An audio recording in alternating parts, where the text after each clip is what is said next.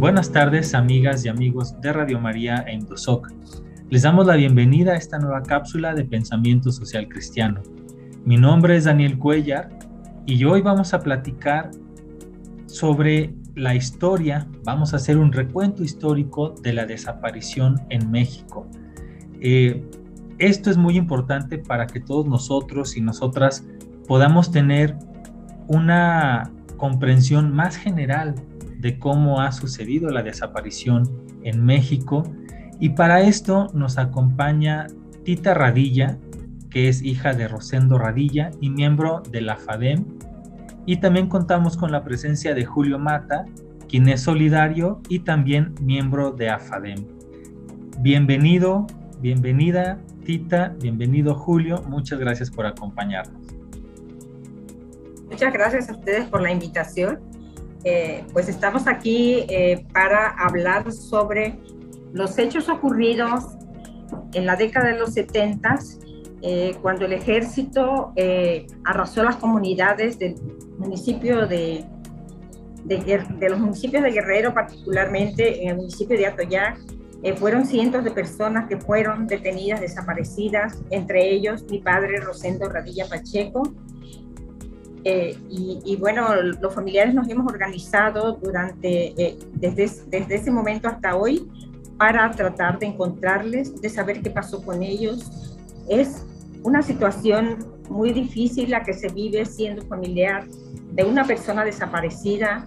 No se podían hacer eh, denuncias y bueno, fue pasando el tiempo, son casi 50 años de las primeras desapariciones de, ese momento y hasta el momento el Estado mexicano no ha respondido a nuestra demanda de presentación de nuestros seres queridos desaparecidos. Nosotros los estamos buscando, hemos dicho que eh, pues quisiéramos encontrarles con vida, pero sabemos que es demasiado tiempo, estuvieron en manos de, en manos de criminales y hoy eh, los pedimos en la situación que se encuentren pero sí necesitamos saber la verdad. Queremos que haya justicia y, medidas de no repetición. Estos crímenes ocurridos eh, desde aquel momento han sido eh, por la impunidad que ha existido, es que hoy se están dando tanto, una situación tan, tan crítica, ¿verdad? El país está eh, siendo una tumba, ha sido una tumba y, igualmente que con nosotros el Estado no ha respondido a las familias, a, a las este, demandas de la familia.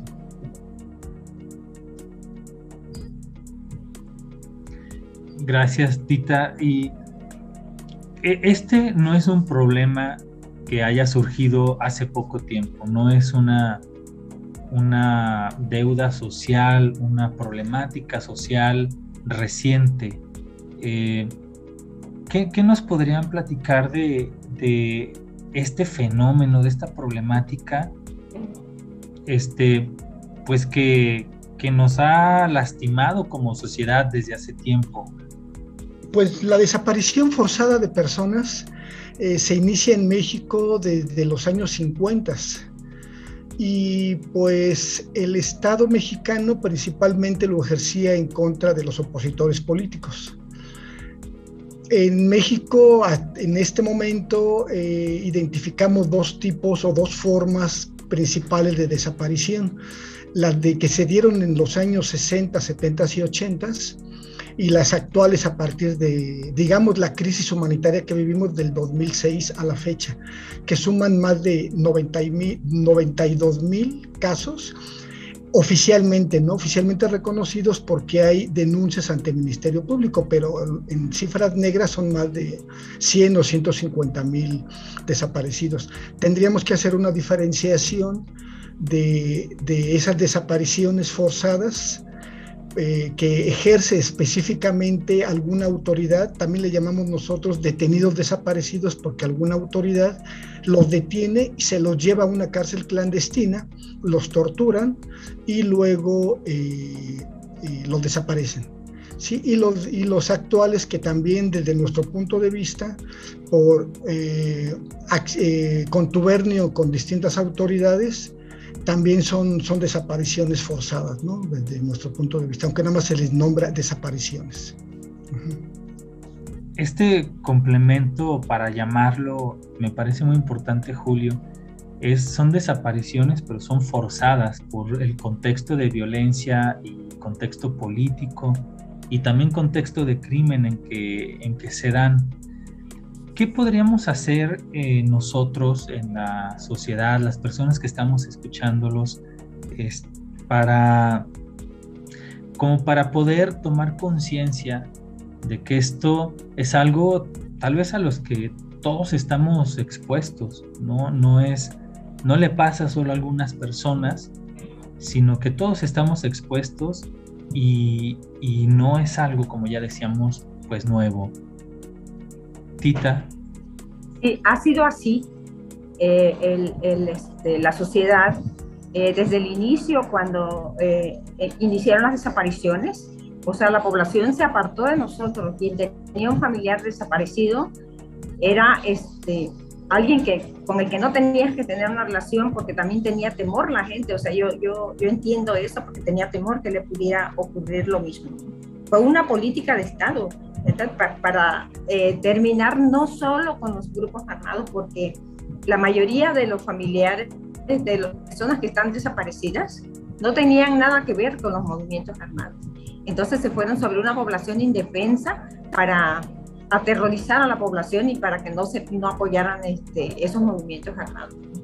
Eh, ha sido este, bastante difícil, ¿verdad? Hoy la sociedad un poco un poco ha, ido aceptando, aceptándonos, ¿no? Porque, porque estuvimos este, muchísimo tiempo sin que nadie quisiera estar con nosotros. Hoy eh, hay, hay muchas personas que ya simpatizan porque conocen, saben lo que está ocurriendo y están viendo lo que está pasando hoy en estos momentos, que es una continuación de aquellos hechos ocurridos con nuestros familiares desaparecidos. Igualmente, es una responsabilidad del Estado.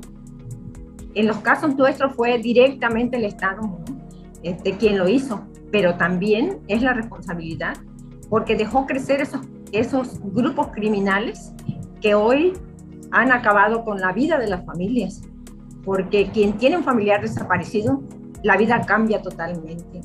Eh, la situación es gravísima, ¿verdad? Y sobre todo cuando hay niños, esos niños que quedan en la total indefensión y que el Estado no se preocupa por esas criaturas, ¿no?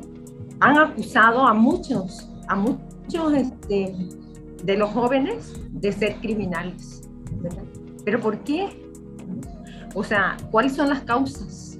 No se atacan las causas, no hay eh, apoyo para los jóvenes para que estén realmente educándose. O sea, el que se hayan hecho algunos programas no quiere decir que, los jóvenes estén realmente eh, utilizando esos programas para, para su, su, educación, para ser este, mejores, distintos, ¿no? Sino que en muchos casos este, eh, se, está utilizando para, eh, ahora sí que para la droga, para, para los vicios, ¿no? Y, y, y, no hay una vigilancia, o sea, solo yo, yo, yo muchísimo el futuro de, de los jóvenes, ¿no?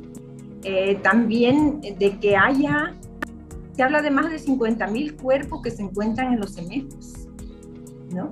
Y, me duele mucho porque estamos buscando en otros lados y muchos de nuestros familiares están allí y el Estado no hace nada por, por identificarlos para que se puedan entregar a las familias. Yo creo que muchísimos, muchísimos de ellos están ahí, los estamos buscando en el campo, en el, en el monte, en las barrancas, pero ellos están ahí muchos en, eso, en esos CEMEFO que deberían de ser identificados. Yo creo que si el Estado mexicano no tiene la capacidad para, para hacerlo, debería buscar el apoyo internacional. El apoyo internacional, ya que es importante la identificación para darle paz a las familias.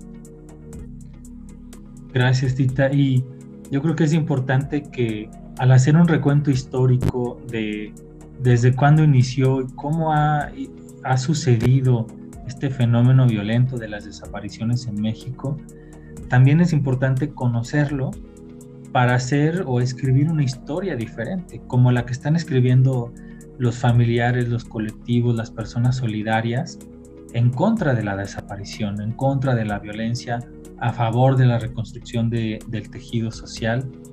Pues muchísimas gracias, Muchísimas gracias, Julio, por acompañarnos en esta tarde y nos encontramos en una nueva cápsula para seguir platicando. A nuestros amigos y amigas de Radio María e Indosoc les recordamos que nos pueden dejar sus comentarios y preguntas en las redes sociales para que podamos seguir conversando. Muchísimas gracias.